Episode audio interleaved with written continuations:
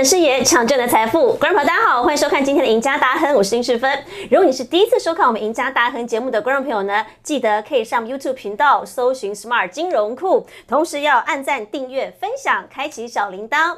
也可以上脸书搜寻 Smart 金融库的社团，在这个社团里头有很多老师跟财经专家对于台北股市盘后的独特见解，所以大家可以踊跃来加入。好，今天的赢家大亨，我们聊一个非常热门的话题，锁定在电子上头。现在大家都知道，全世界都在晶片荒，尤其呢，晶片荒让我们的台积电现在成了全球重中之重的产业。好，现在全世界各国都希望台积电去设厂，包括美国、包括日本、包括德国。而台积电呢，晶圆代工大厂在台湾。北到南也开始要疯狂的扩产，包括中科跟南科现在都在盖晶圆厂。好，不过晶圆厂是大家都知道的一个台面上的消息，但您知道吗？在不知道的消息当中，现在全台湾还有在盖的是电磁厂。从北到南哦，其实现阶段来说，很多电池厂。都在盖，像是在美琪马的部分就锁定在桃园，另外连台塑、森一、联名基材，甚至南亚也选在了中台湾在盖电池厂。好，包括像是在康普也选在了新竹，北中南为什么现在大家要抢这个商机呢？市场上有句话说：“得电池者得天下。”现在这个百年一遇的电池商机为什么这么抢手？还有有人说。电池是未来世代的新能源，真的如此吗？如何来看待这波商机？而在台北股市市场当中，有哪一些相关的电池概念股？今天要请曾分析师好好来帮我们聊一聊。首先为各位邀请到是曾分析师何文高，阿高老师你好，Hello，思芬好，各位投资朋友大家好。好，老师，我们先来聊一聊为什么现阶段呢，全球都在关注这个市场，那台湾也是如此啊。很多人不知道，你知道吗？北中南现在很多大厂都在抢盖。电池厂对，而且不是你听过的过去大家认识那个电池三雄哦。现在很多大企业也开始投入到这块市场当中。为什么电池现在这么的夯？老师，你跟大家讲一下，现阶段为什么各大企业要抢电池商机抢破头了？好，那这主流当然是这样，已经确定了。直接就先跟大家讲一下，好那，这商机呢，这大高达了千亿美金的这个电池商机。那以这一张图的这个角度来看的话呢，好，在这个时间点啊，那二零二二年到这二零三零年之间的这个差距啊，这需求跟这供给啊是越来越大的。那尤其是在这个二零二四年、二零二五、二六这个地方，好像越接近这个二零三零年。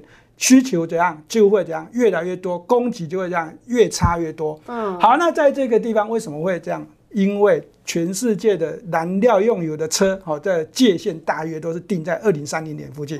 好，接下来电动车的产量啊，这个需求会越来越多，所以呢，啊，这差距呢，从现阶段的百分之十二的这差距，到二零三零年是百分之三十九，那中间这差距呢，最高是百分之五十九左右。哦，我认为这个数字会更多。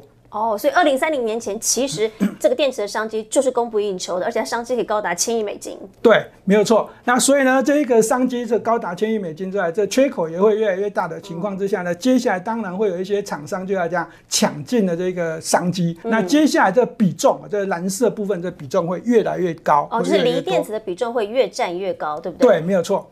好，所以呢，在这个电子的商机供不应求的时情况之下，那现阶段这个商机啊，已经扩到这刚刚讲有一些大厂开始在布局了。对，哪些大企业可能很多人不知道。对啊，四分好这个地方你要听清楚啊，投资朋友你更要听清楚。嗯。以这张图表来看的话呢，这张图表其实做的很简单，写的也很明白，但是呢，投资朋友，我给大家一个观念，台塑。的投资眼光，你觉得怎么样？四分，很厉害啊，很厉害。对，早很大。在我年轻的时候，台塑化有没有加油站，他就先做，做到现在就大赚嘛。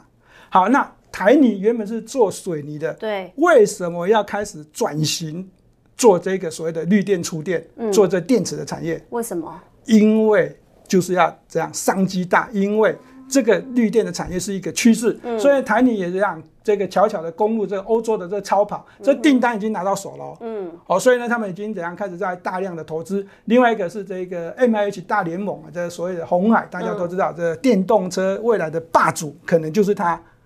好，那在这个地方，在电池上面呢，这个红海呢已经开始抢占所谓的这个固态电池的这个研发。那在这个正极材料跟负极材料又有这个合作的厂商。那在正正极材料上面有跟这个融碳合作，跟这硕和合作。那硕和是提供了它的这个这个细氧的材料给他。嗯。那以这个负极的材料来看呢，这哦红海又直接间接的投资硕和的转投资的公司。哦。那在这，所以它的这个平台等于一条龙，它连电池它都切进去了。对，没有错。所以呢，在这三间公司呢，这个地方啊，这我再讲一次啊。第一个，台硕的投资眼光绝对是好很不错的。第二个，台泥要确定要从它的这个水泥产业转型到这个所谓的绿电、储电、电池的这个产业，而这个想法呢，绝对不是笨蛋啊，绝对是聪明的。而且因为台泥它本来就已经切入到欧洲超跑了，所以它因为看到这块市场商机，它也切入到电池。对，没错。所以呢，这个概念、这个概念、这个趋势啊，这是很明显的。好，那所以现在包括台塑、台泥、红海这些大企业，过去它不是在做电池主攻的哦，但它现在都切入到这块市场。那为什么呢？可能很多投资人要问，因为现在高油价时代来临。对，呃，最近啊，因为俄乌战争开打之后，石油持续的飙上新天价。那虽然说这个两个礼拜啊，慢慢开始有些回落，像这个礼拜油价大概回到了一桶大概百美元左右的附近水位。但是基本上高油价已经是不可避免的趋势，所以哦，最近节能概念股特别夯。节能概念老师，我们通常讲就是太阳能嘛。你看太阳能在这礼拜还标上了涨停板的价位，然后这个离岸风电，你像我们讲的什么中心电啦、华晨，最近也特别的夯。好，新能源车、电动车、电动机车，讲到这些节能概念，讲到电动车，不能少的就是电池。电池是电动车的心脏啊。那很多投资人不太清楚。电池，尤其是电动电池当中，它怎么来分？里头有分正极啊、负极啊，还有我们市场上很常听到的磷酸锂铁。老师，这些概念到底怎么区分电池的种类？好，那讲到电动车呢，我们就直接告诉大家，电动车最重要的三个电就是所谓的电池、电机跟电控。好，这三个地方，这个最重要的，这当然是这样，电来电去，那电池又是怎样？刚刚是分享是这个心脏，所以呢，这三电呢是很重要，但是。以这个电池更为重要。那在电池上面呢，这个哦，在过去呢，这所谓的这个锂电池啊，有这个一次用的电池、二次用的电池。那我们总而言之啊，在图表上面就告诉大家，二次这个电池就表示说可以回收用的这个电池，叫二次电池。对，那以这锂电池为主。那这锂电池又分所谓的锂镍电池、跟锂锰电池、还有锂镍钴电池，跟这啊磷酸锂铁的这个电池。嗯，而这磷酸锂铁、磷酸锂铁，投资朋友，如果你在这个网络上面看，有人会是说这个磷酸铁锂。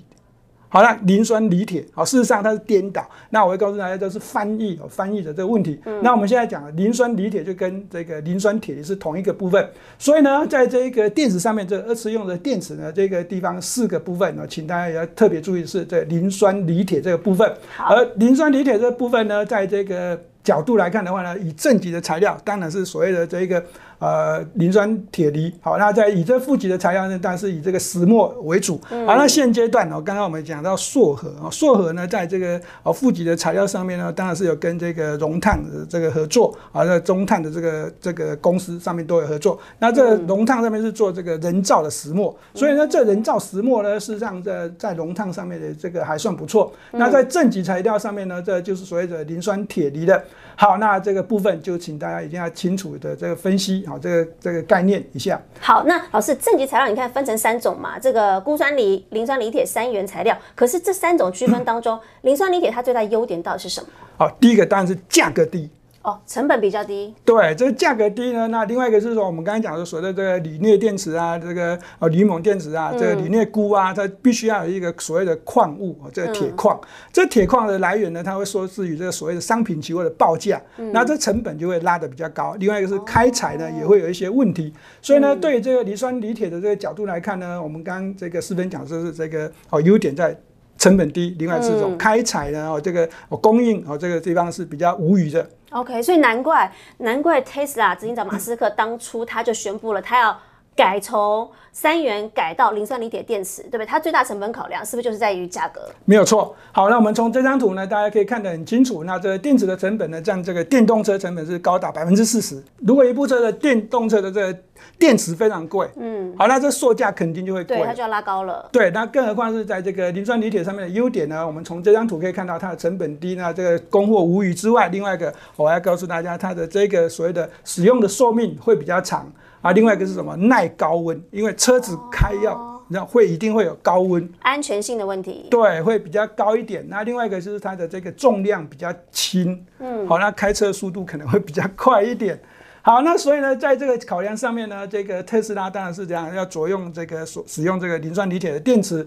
那在使用下去之后呢，这三这个全球的这个三大的供应商，到目前为止大家可以看到是宁德时代、LG 跟日本松下，但是未来肯定还是会有一些变化。OK，好，所以呃，除了 Tesla 政策转弯改去用了磷酸锂铁电池之外，其实老师你知道吗？很多大厂也跟进了。苹果现在也要推出自驾车，他们现在说二零二四就要推出。那现在最新的规划就是它二零二四的这款自驾车，它要采用的也是磷酸锂铁电池。那当然，它考量到的是未来这会是在十年内保持最低成本的优势。刚才讲到了成本低的问题。好，再来我们的台积电，很多人可能不知道，也赶上了这一波商机，他们的直流供电系统现在也改采。磷酸锂铁电池，所以看起来哦，这个概念在现在市场上是非常前景很热的。那台北股市市场当中，老师你帮我们看一看，电池的这个概念股很多，哪一些是磷酸锂铁概念股，而且哪一档股票，哪些是最来电的？好，那从这张图呢，大家可以看得很清楚。那这有分所谓的正极材料、负极材料、电解液跟这个离膜的厂商。那这四七二一的美奇马、四七三九的这个康普和跟这个五二七的利凯都是属于这个正极材料。好了，这个正极材料呢，占这个所谓的电池的成本哈，又是比较高的哦，已经高达比重接近百分之六十。那我们刚才已经说过。整个电动车上面成本最高的是这个电池，那这电池上面的成本最高的又是来自于这正极材料，所以呢，以这张图的角度来看呢，哦，对于这一个所谓电池的概念股呢，投资票你必须要特别特别留意是正极材料的这个股票这些公司。好，那当然，这个市场上可能还有一些公司大家没有看到，但是你可以自己再搜寻一下，没有关系。那以这个负极的材料来看呢，当然是属于我们刚才讲的石墨有关的。那中碳、熔碳，这都是一间这个好公司。那电解液就是这所谓的六五零九的聚合，那这个锂膜就是八二一五的明基材，这是属于这。友达集团的公司，所以呢，在这选股上面呢，我们就直接先跟大家推荐了这支股票长源科。刚刚讲到台积电也用了嘛？对。好，长源科就透过了美国的这个合作的厂商，哦打入了这个台积电的这个不断电的系统。哦。而这个不断电系统呢，又透就是所谓的这磷酸锂铁的这些电池的部分。所以呢，对于这长源科的股价来讲呢，当然是未来会有一些这所谓的供应链，台积电供应链的遐想。但是呢，缺点是什么？缺点是这一间公司的这个财务报表比较差一点。缺点是呢，这间公司的这个成交量比较小一点，所以我建议投资朋友，如果你喜欢它的话呢，哦，那要稍微留一下在交易上面这个流动性的风险。操作上面呢，建议这个投资朋友，你可以趁这个股价呢这个有大幅回档的时候才找买点会比较好一点。那下一档呢，这只股票是这个四七二亿的这个美琪玛，啊，以它的股价的角度来看呢，一样的，我跟大家讲还是一样，它的股价波动度其实是蛮大的。好，那目前是算是这个量缩、这个平稳整理的一个角度。那以这个股价线路来看呢，我还是建议大家啊趁股价有下跌的时候才找买点，会比较容易赚到价差。嗯，好，那以财务报表的角度啊，这个四七二一的美基玛跟这四七三九的这个康普来做对比，这两间公司的获利呢，其实在去年是会是差不多的，尤其是在这去年的第四季，美奇玛的这个获利应该会比前一年哦这大幅增加。嗯，但是呢，以这一个每一季每一季的这个财务报表获利来能力来看的话，我康普的这个财务报表会比美奇玛还要稳定一点哦，所以康普现在往上攻了。对，所以呢，我们不管是以财务报表的角度，或者以这股价线路上面的角度来看，这三档股票呢，康普的这个股价线路会比较漂亮，比较逆势抗跌啊，最近大盘震荡。对，所以呢，这个操作上面我会比较这个偏向这个哦，投资朋友这三档股票，你可以先以这个康普来做这个首选。好，所以这是今天老师帮我们大家挑出来这个电动车电池相关的概念股，尤其现在哦，不要忘记得电池者得天下哦，因为高油价时代真的来临了，未来电动车就是趋势，所以。电池绝对是接下来这个百年一遇的大商机，大厂都在投入了，观众朋友，所以你也要特别留意。如果这一些相关的电池概念股怎么来锁定？还有现在很红的概念，磷酸锂铁电池啊，包括 Tesla，我们刚才讲的，包括苹果，大家现在连台积电都要切入这块市场了。那大家对这个台北股市盘后的了解有更多的内容的问题的话呢，也不要忘记要锁定老师每天的盘后节目《财经护城河》，同时每个礼拜一到每个礼拜四下午的五点半准时收看我们的赢家大亨。我们下次见拜拜。拜拜。